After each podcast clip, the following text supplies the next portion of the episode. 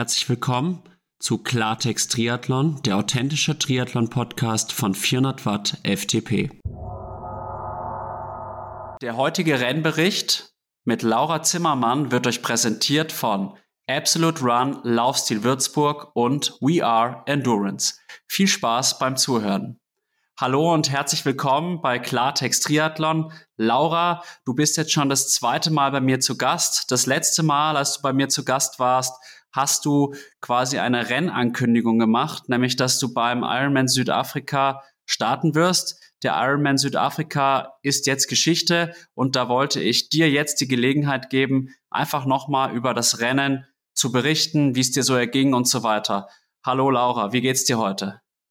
Ja, hi Alex. Erstmal vielen Dank äh, für die Einladung. Ich freue mich, dass ich heute ein zweites Mal so kurz nach unserer ersten Aufnahme schon wieder bei dir sein darf. Und ja, mir geht's soweit sehr gut. Bin wieder zurück in Deutschland und stehen zwar ein paar Termine an, aber ich kann mich nicht beklagen. Das freut mich zu hören. Das heißt, du bist auch gesund geblieben. Wie sieht's denn mit den Beinen aus? Wie fit sind die denn schon wieder?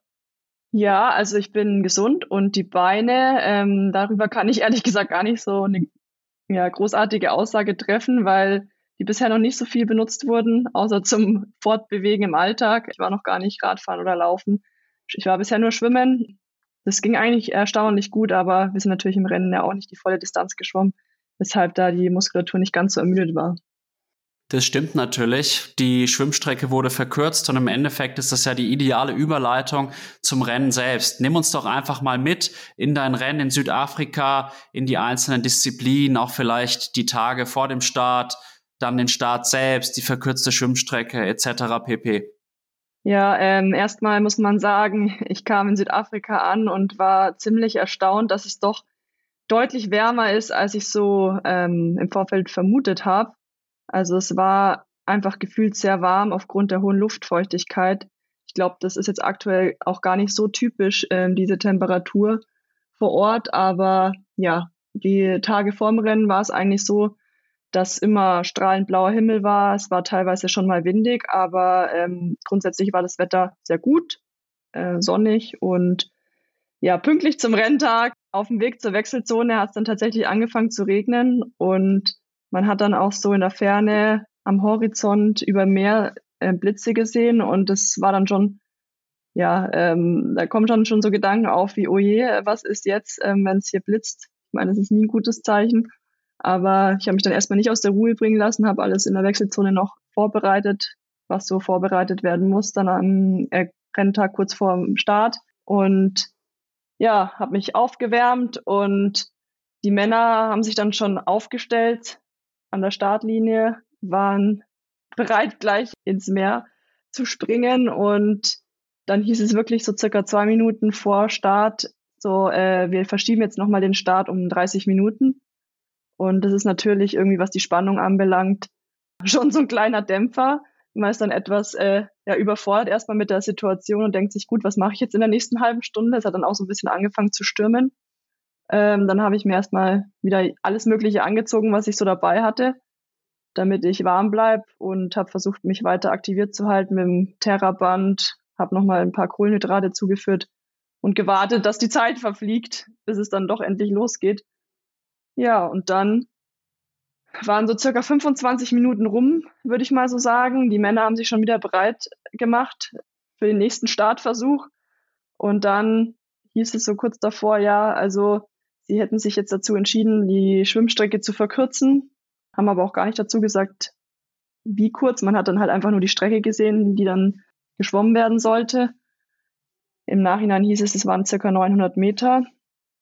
Ja, und das war dann schon irgendwie ja eine spezielle Situation, sich irgendwie innerhalb kurzer Zeit so von 3,8 Kilometer auf 900 Meter einzulassen, weil es natürlich dann schon auch ein ganz anderes Tempo eigentlich ist. Wobei ich auch sagen muss, im Rennen für mich gefühlt war es das gleiche Tempo wie auf der Langdistanz irgendwie. Ich konnte das irgendwie im Kopf nicht so ganz switchen, diese, diese Umstellung auf die kurze Distanz. Und bei mir ist es auch in der Regel so, dass ich meinen Einteiler nicht komplett anhab beim Schwimmen, weil ich das Gefühl habe, das stört mich einfach irgendwie von der Beweglichkeit ähm, im Schulterbereich. Und tatsächlich war dann aber einfach nicht so viel Zeit, dass ich nochmal mein Neo hätte ausziehen können und den Einteiler komplett anziehen können, weil das ist natürlich schon mal eine Zeitersparnis, wenn man nicht nach dem Wasser dann erstmal den Neo, äh, den Einteiler anziehen muss. Und ähm, ja, bei 900 Meter hätte ich dann schon eher den Einteiler angezogen und mir die Zeit gespart. Und dann ging es natürlich dann tatsächlich los und ähm, ich weiß ehrlich gesagt gar nicht, als wie viel ich aus dem Wasser gekommen bin. Aber ich habe in der Wechselzone recht viel Zeit verloren. Aufgrund dessen, dass ich den Einteiler erstmal anziehen musste. Und ja, habe dann irgendwie in ganz weiter Ferne ähm, gesehen, dass da welche sind und habe dann erstmal die ersten 20 Minuten, würde ich mal sagen, etwas mehr Watt als geplant gedrückt, um an diese zwei Personen, die da vor mir waren, war eine Südafrikanerin und die Holländerin, ranzufahren und habe mich dann in einer kleinen Gruppe, in einer kleinen, aber feinen Gruppe befunden, was für mich klar von Vorteil war, was die Renndynamik anbelangt, weil man sich da halt auch einfach abwechseln kann. Und habe mich dann am Anfang erstmal etwas erholt von meiner Aufholjagd und ja, wir sind dann halt weitergefahren. Es hat ziemlich geregnet und wurde dann auch echt extrem dampfig dadurch. Also die Luftfeuchtigkeit am Renntag war bei über 90 Prozent. Und ich hatte tatsächlich gar nicht so viele Infos ähm, auf der Radstrecke, also erst nach der ersten Runde so ein bisschen, weil es ziemlich schwierig war, da überhaupt an die Rennstrecke zu kommen. Und wir haben dann im Laufe der ersten Runde noch auf die Karo Lehrrieder aufgeschlossen, waren dann zu viert und in der zweiten Runde dann noch die Britin Laura Eddy ähm, eingesammelt, die allerdings dann auch ziemlich schnell weggeplatzt ist aus der Gruppe. Ja, und so war das dann beim Radfahren, dass es eigentlich für mich eine neue Situation war, einfach in der Gruppe zu fahren und ähm, grundsätzlich ich schon gemerkt habe, dass es auch einfach ein unrhythmer, unrhythmischeres Fahren ist, als wie wenn man halt allein seine, seine Wattvorgaben fährt. Weil halt einfach es so ist, dass, dass das halt diese Renndynamik am Berg, wenn es dann bergauf geht, bergab geht, da zieht sich das Feld auseinander und wieder zusammen und man muss dann halt teilweise deutlich mehr Spitzen im Rennen einbauen, als man, denke ich, machen würde, wenn man allein unterwegs wäre. Und ja, ich bin dann in der Gruppe, mehr oder weniger, beziehungsweise die Caro ist ja dann nochmal ins Zelt, ins Penalty-Zelt abgebogen. Und dann sind wir zu dritt vom Fahrrad abgestiegen, mehr oder weniger zeitgleich. Und ähm, da kam dann auch so ein, so ein erster Schock, weil ich an, mein, an meine Rad, ähm, an meinen Radständer kam und mit Erschrecken festgestellt habe, dass da schon ein Fahrrad drin stand in meinem Radständer. Und ich war dann erstmal komplett verwirrt und dachte mir, was mache ich jetzt? Und habe auch erstmal gar nicht gecheckt, wem das Fahrrad eigentlich gehört, bis ich dann ähm, gemerkt habe, okay, das müsste das von der Laura Philipp sein, aber ihr Wechselplatz war echt an, an einer bisschen weiter entfernten Stelle und dann habe ich einfach mein Fahrrad daneben gestellt. Aber das hat mich irgendwie dann so aus dem Konzept gebracht, weil ich dann auch gedacht habe, oh je, was ist, wenn ich jetzt deswegen irgendwie eine Zeitstrafe bekomme, weil ich mein Fahrrad nicht in meinem Ständer stehen habe und habe dann einfach meine komplette Verpflegung im Wechselbeutel liegen lassen, was äh, natürlich dann der nächste Schock war, wenn man dann losläuft und merkt, man hat einfach seine Verpflegung vergessen. Ähm, das ist mir tatsächlich auch noch nie passiert.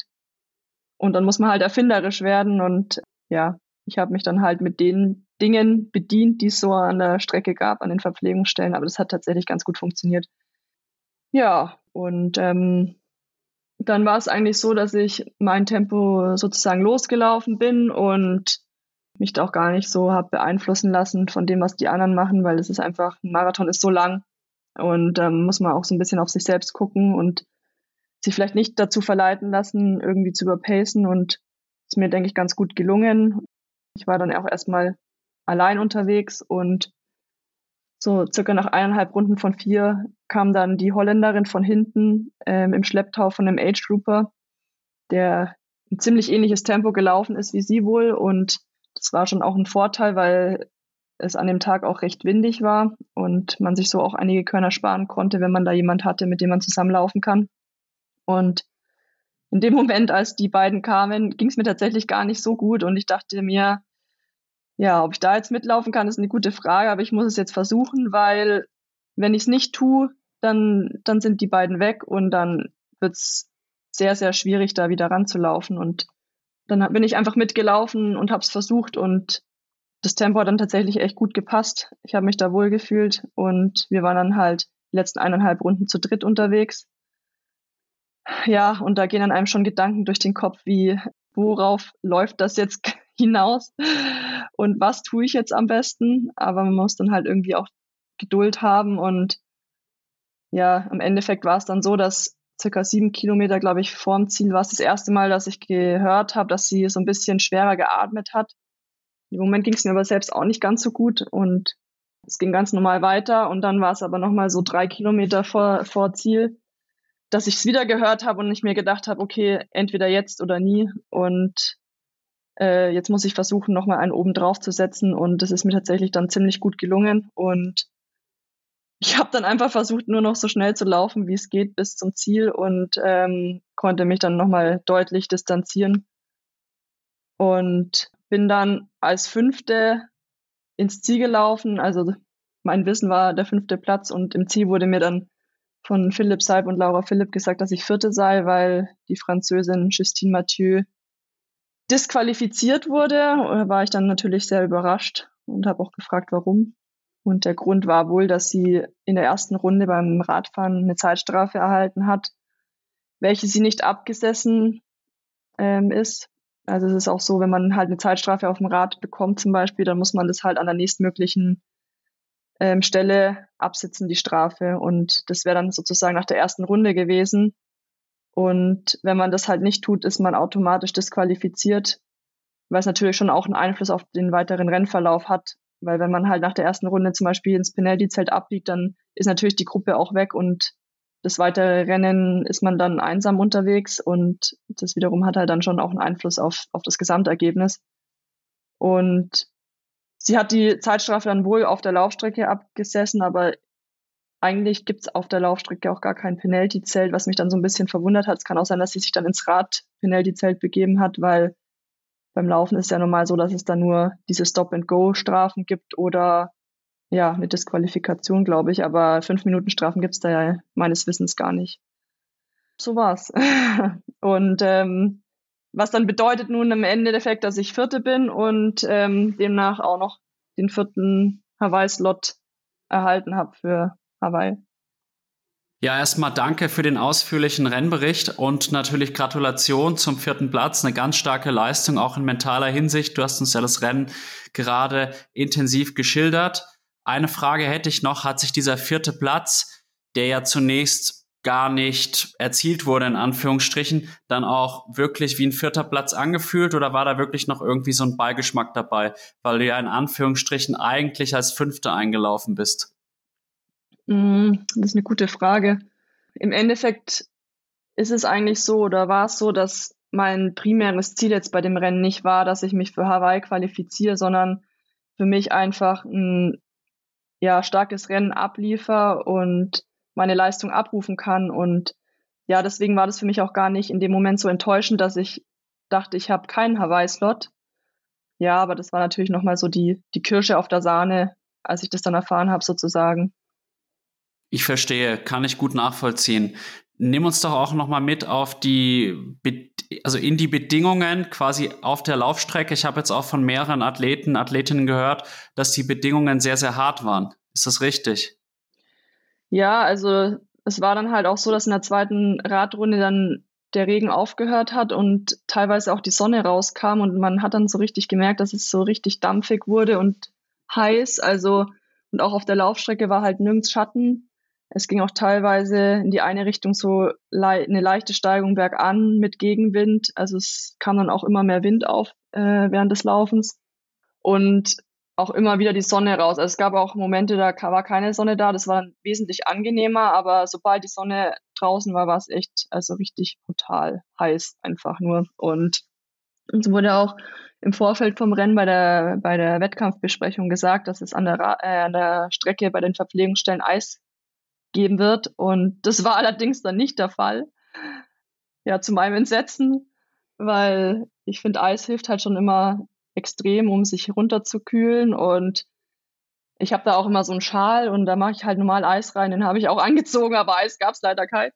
ich wurde dann da tatsächlich auch etwas erfinderisch, weil ich dann festgestellt habe, dass es ähm, in den Red Bull Bechern Eis gab, also quasi das, die Getränke, also das Red Bull wurde mit, mit Eiswürfeln angereicht und habe dann tatsächlich auch einfach die Red Bull Becher in meinen Hut geschüttet, damit ich ein bisschen Eis habe. Dementsprechend klebrig waren meine Haare danach, aber ja, das war das eine. Und dann gab es noch eine Besonderheit bei dem Rennen, dass es nicht so wie bei, wie ich es normal kenne, einfach Becher gab mit Wasser, sondern es gab so kleine Plastikbeutelchen, ähm, die man aufgebissen hat und dann halt so ein Beutel mit Wasser hatte und die wiederum wurden auch gekühlt. Ich muss sagen, umwelttechnisch dachte ich mir, okay, das ist jede Menge Plastik, aber anscheinend war das recycelbar, wie auch immer, äh, so ein bisschen schwierig, das Thema. Aber ich fand es extrem gut, muss ich sagen. Also es war auch das erste Rennen, äh, nach welchem ich keine Kopfschmerzen hatte. Das habe ich auch häufig, vermutlich auch einfach, weil ich dann dehydriert bin, weil man einfach auch ausreichend viel trinken konnte. Also man hat sich dann an den Verpflegungsstellen einfach vier oder fünf von diesen Päckchen Wasser nehmen können. Die konnte man sich auch irgendwo in Einteiler stecken und einfach mitnehmen und auch zwischen den Verpflegungsstellen immer mal wieder was trinken, was ich extrem hilfreich empfunden habe.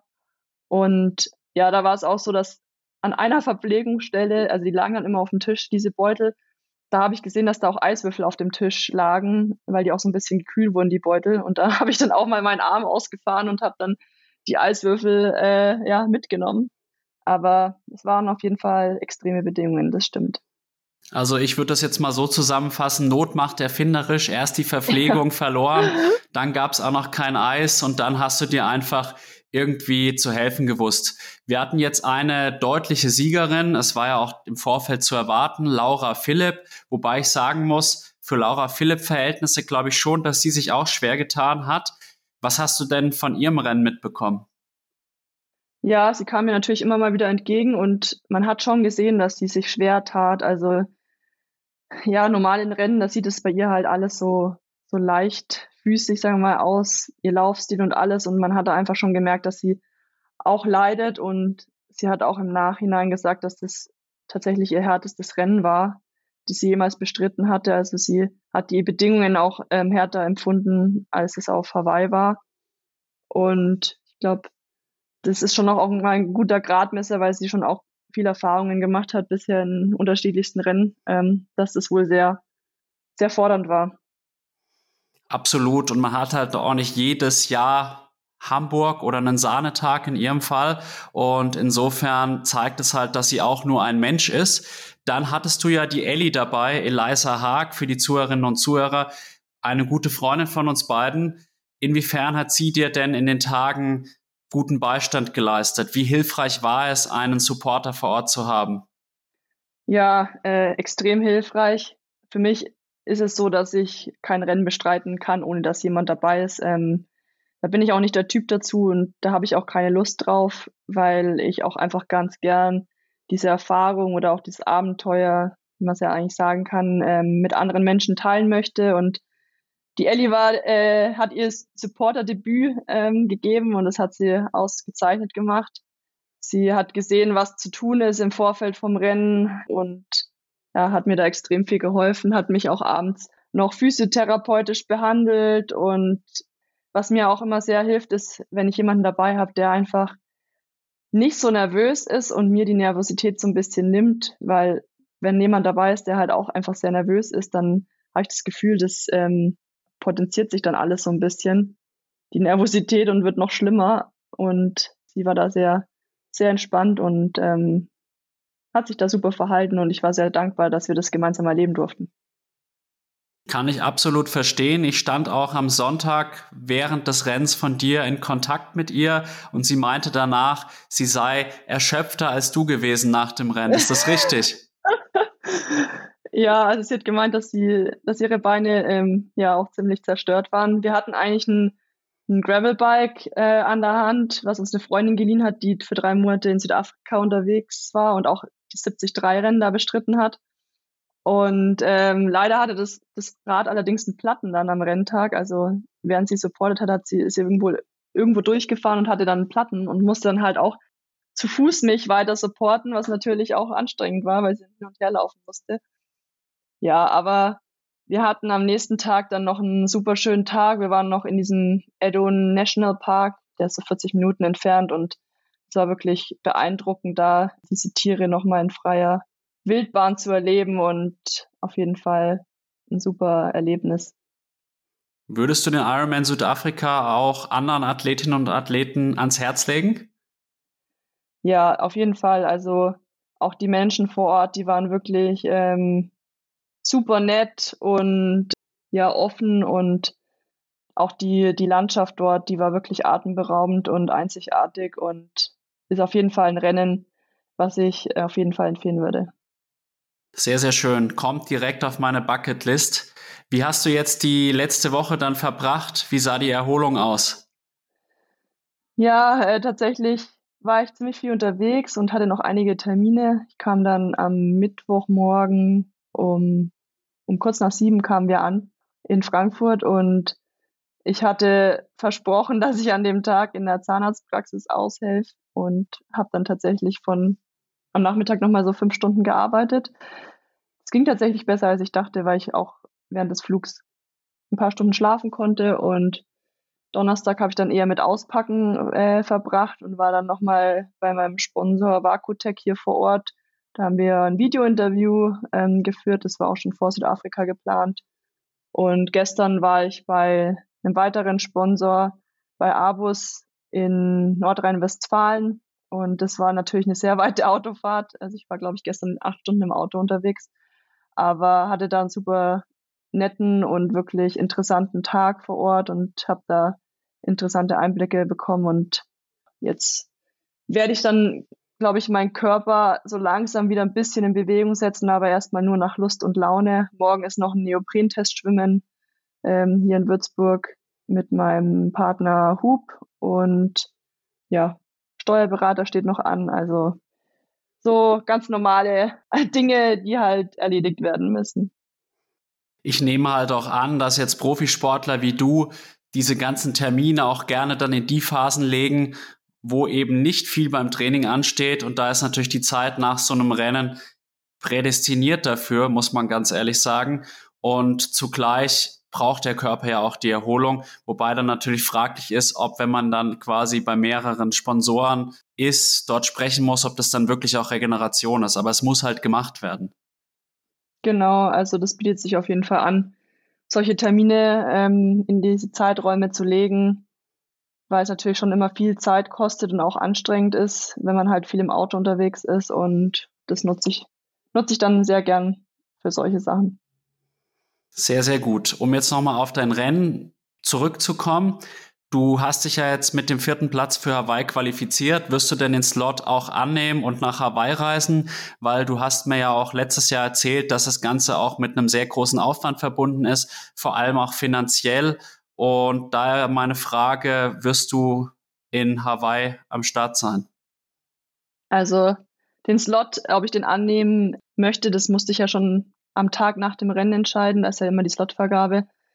Ich habe ihn angenommen, ja.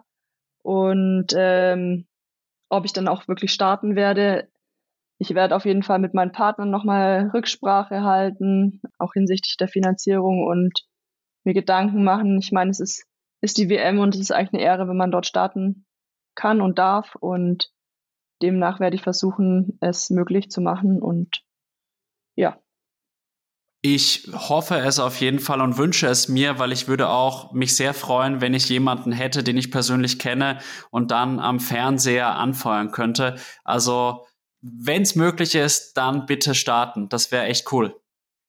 Ja, ich werde mein Bestes geben.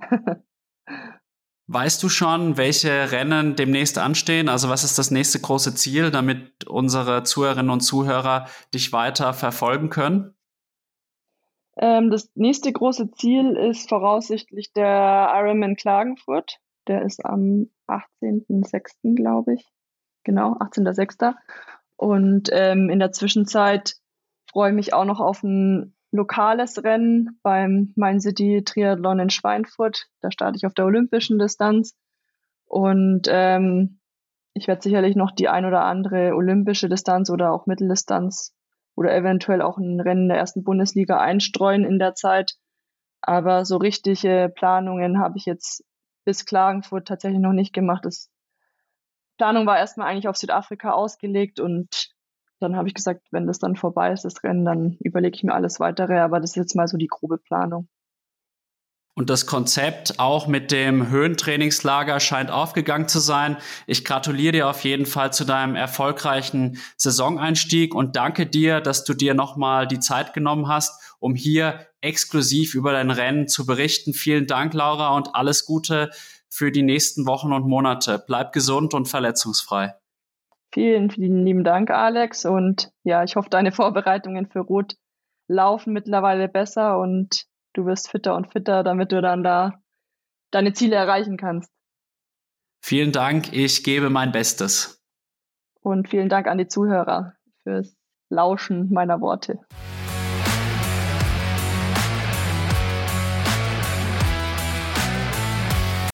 When you need mealtime inspiration, it's worth shopping Kroger, where you'll find over 30,000 mouth-watering choices that excite your inner foodie. And no matter what tasty choice you make, you'll enjoy our everyday low prices, plus extra ways to save, like digital coupons worth over $600 each week. You can also save up to $1 off per gallon at the pump with fuel points. More savings and more inspiring flavors make shopping Kroger worth it every time. Kroger, fresh for everyone. Fuel restrictions apply. Save big on your Memorial Day barbecue, all in the Kroger app. Get three pound rolls of juicy 80% lean ground beef for $3.49 a pound with a digital coupon. Then get select varieties of flavorful Powerade, Body Armor Super Drink, or Arizona tea for 77 cents each, all with your card. Shop these deals at your local Kroger today, or tap the screen now to download the Kroger app to save big today. Kroger, fresh for everyone. Prices and product availability subject to change. Restrictions apply. See site for details.